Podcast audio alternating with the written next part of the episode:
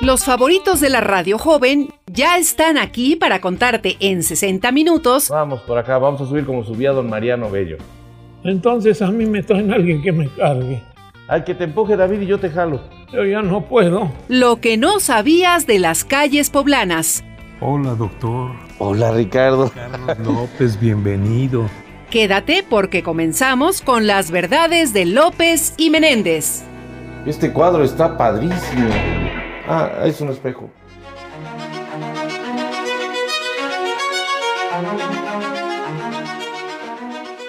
Estamos en el Portal Hidalgo, en el centro histórico de la ciudad de Puebla, Portal Hidalgo número 14, en este lugar señorial que nos deja con la boca abierta y saludo con mucho gusto a mi querido amigo el doctor Carlos López. Doctor, bienvenido Chihuahua. Eso, Chihuahua, mi querido Ricardo. El honor es mío al estar junto a ti, un hombre que aunque tú lo niegas, sabe todo de Puebla. Y bueno, pues estamos en un lugar hermosísimo que comentábamos hace un rato, que es un verdadero palacio, pero relativamente nuevo considerando la historia de la ciudad. Porque este edificio es de 1906 y el primer palacio sobre el que se construyó este se empezó a construir en 1533, dos años después de la fundación de Puebla. Te quiero decir, para abundar en lo que dices, Claro.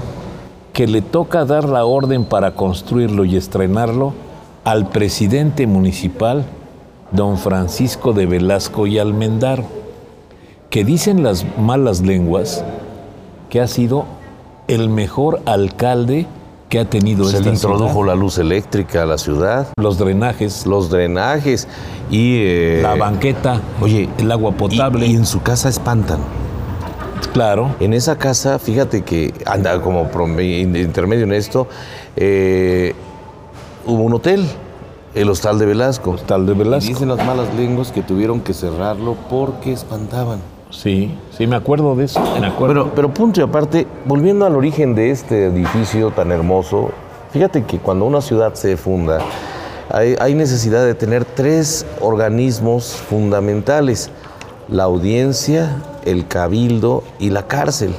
Y en ese contexto deberían de contar con un edificio a donde se pudiera centrar todo eso. Puebla, al tener una importancia tan grande, ser la hija chiquita de la península, porque sabes que fue un ensayo de república. claro, Necesitaban algo a la altura de esa ciudad que se funda con 34 habitantes. Que siempre dicen 33 y una viuda. Bueno, ¿por qué le quitan el mérito a la viuda? Era una fundadora. Claro. Entonces, 34 habitantes. Se crea aquí el cabildo, la audiencia y la cárcel y se construye un palacio hermosísimo en un estilo virreinal, menos lujoso, pero muy, muy, muy hermoso. Oye, ¿inmueble de una planta o de dos plantas? dos plantas, eran dos plantas con arcos y que de una u otra forma eh, permitía tener en la parte de abajo la cárcel y en la parte superior tenía el cabildo, que era, era maravilloso, del cual conservamos aquí la portada, allá arriba está la, La portada. vimos, la vimos, sí, ¿te de, la portada del cabildo antiguo. Sí. Pues ese edificio se fue, no digamos destruido, fue adaptado, solo dejaron unas cuantas partes para construir este hermosísimo edificio en la plena influencia porfiriana, siendo gobernador Mucio P. Martínez y presidente municipal precisamente el señor de Velasco. Sí, sí, sí. Fíjate que ya para el año, pues lo que pasa es que me voy a regresar un poquito en el tiempo, en este edificio del Palacio Municipal, y hay una información de aquellos tiempos que dice, abundando a lo que tú platicabas, en 1780 es construida en el Palacio Municipal la cárcel para mujeres, Así es, la capilla de ajusticiados, sí, también. y una sala donde estaban Pero sí sabes cuál era la función de la capilla no, de espérame, ajusticiados? espérame, nomás te acabo de decir esto. Ajá. Y una sala donde había personas benevolentes y apapachadoras que se llamaba la sala de tormentos.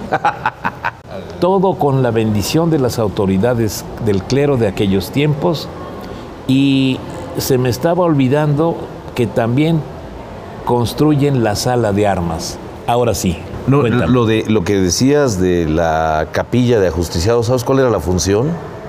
Ajusticiarlos. No, era una capilla. Era una capilla en donde ellos podían dar, pedir su última voluntad o in- Arrepentirse de sus arrepentirse, pecados. lo que sea, antes de que se los echaran. Antes de irse al cielo, ¿verdad? Exactamente, era un acto piadoso que hay que, hay que valorar. Sí, cómo no. Fíjate que a mí me llama mucho la, la cuestión de cuando es gobernador en el principio de los 900, Mucio P. Martínez, Claro, cuya casa ya visitamos. que, eh, ándale, que saca la cartera y dice, hay que comprar, mandar a hacer un reloj para la fachada y suelta la frase, cueste lo que cueste. Y cuando le dijeron lo que costaba, pues casi le da un ataque. Pero por hablador tuvo que No pagar. tuvo que- Claro. Oye, bueno, pero Mucio P. Martínez era un gobernador consentido del general Porfirio Díaz que amaba a Puebla. Porfirio Díaz amaba a Puebla. Y por cierto, en la entrada falta la placa de Porfirio Díaz como héroe del 2 de abril, que deberían de ponerla independientemente de los sesgos políticos que tenga cada gobierno. Hay que reconocer a los héroes. por lo Fíjate que, sí, fíjate que sí. Sería indispensable que estuviera la placa en honor a Porfirio Díaz por esta gesta Heroica del 5 de mayo y del 2 la, de la abril. del 2 de abril. Sí, sí, sí, sí. Oye, este palacio, ¿cuántas cosas ha visto? Cuéntame más. Mira, te voy a platicar una que ya es muy moderna. En los años 60, Ah, qué moderna. para celebrar, bueno, te habló pa- en, en referen- en referencia a mí. Sí, sí, está bien. Oye, para la celebración de- del grito del 15 de septiembre es colocada la réplica de la campana de Dolores en la parte superior del balcón central. ¿Quién crees que obsequió esa? Adolfo López Mateos. Exactamente. O Adolfo López Paseos, que hizo una réplica para todos los las capitales del Fíjate país. que a, a este le llamaban Adolfo López Paseos porque es el presidente que inaugura la moda de las giras presidenciales. Él va hasta la India, va a un montón de lugares donde se llevaba la chaparrita de oro para que le cantara por las noches. Te cuento más. Sí.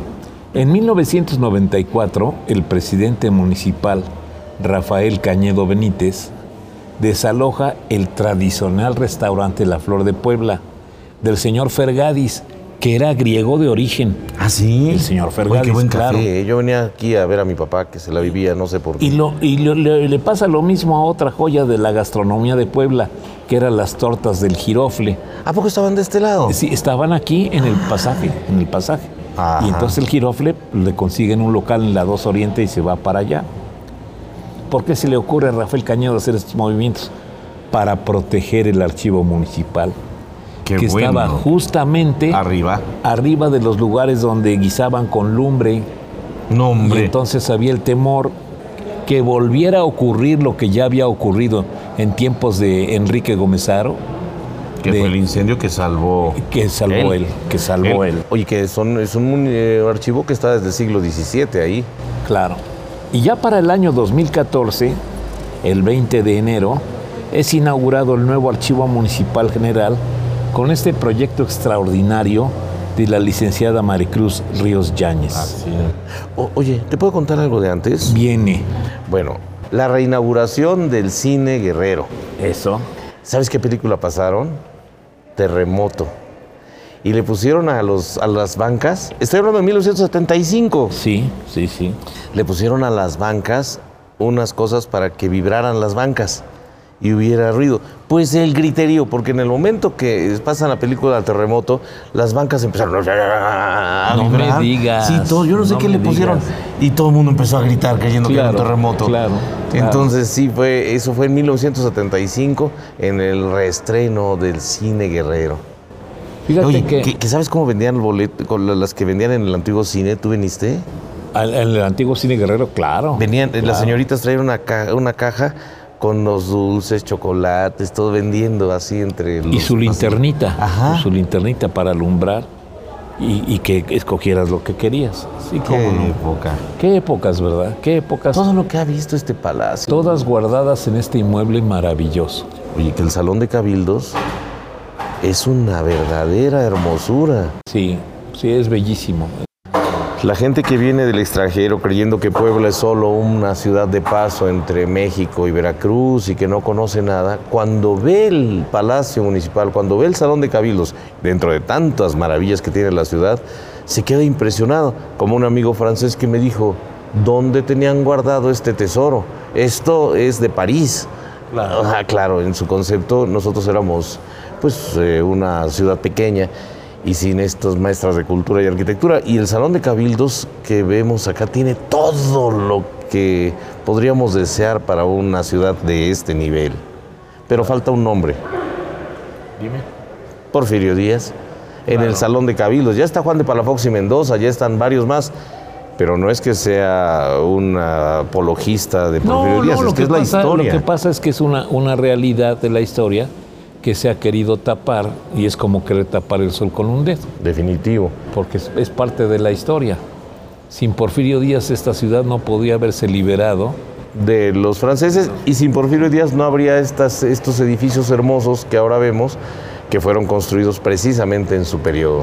Claro, así fue, así fue. Bueno, pues si usted no tiene otra cosa más importante que hacer, le recomendamos que se reúna con su familia y los invite a caminar por estos fabulosos sitios que conserva la ciudad de Puebla, como dices tú, historia en cada muro. En cada muro, y como dijo un historiador, Puebla no es una sucesión de casas, es una sucesión de palacios, y corren un peligro aquellos a quienes invitas a visitar Puebla. Que se enamoren de la ciudad. Que se enamoren de la ciudad y no se quieran ir de aquí. Eso. Pues vamos por más, ¿no? Vamos por más, doctor. Vámonos. Vámonos.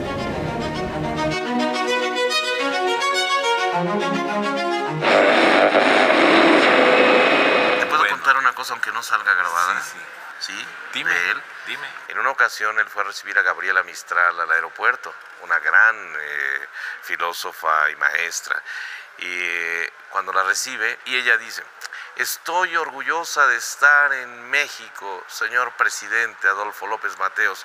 Y quiero decirles que México para los chilenos y Chile para los mexicanos. y el presidente. Sí, sí, sí. Y, ella lo dijo en el mejor. No lo grabes, eso, eso lo dijo en el mejor sentido, pero fue real. Qué buena anécdota. Sí. Qué buena anécdota.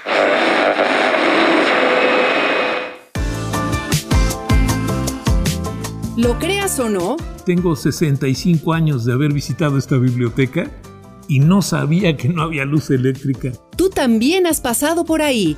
Nos escuchamos en la próxima emisión con más verdades de Puebla. Esto fue Entre López y Menéndez. Todo lo que se ve aquí, Ricardo, es un atentado contra el azúcar, pero delicioso. Esta fue una producción del Sistema Estatal de Telecomunicaciones, SET Radio, Derechos Reservados.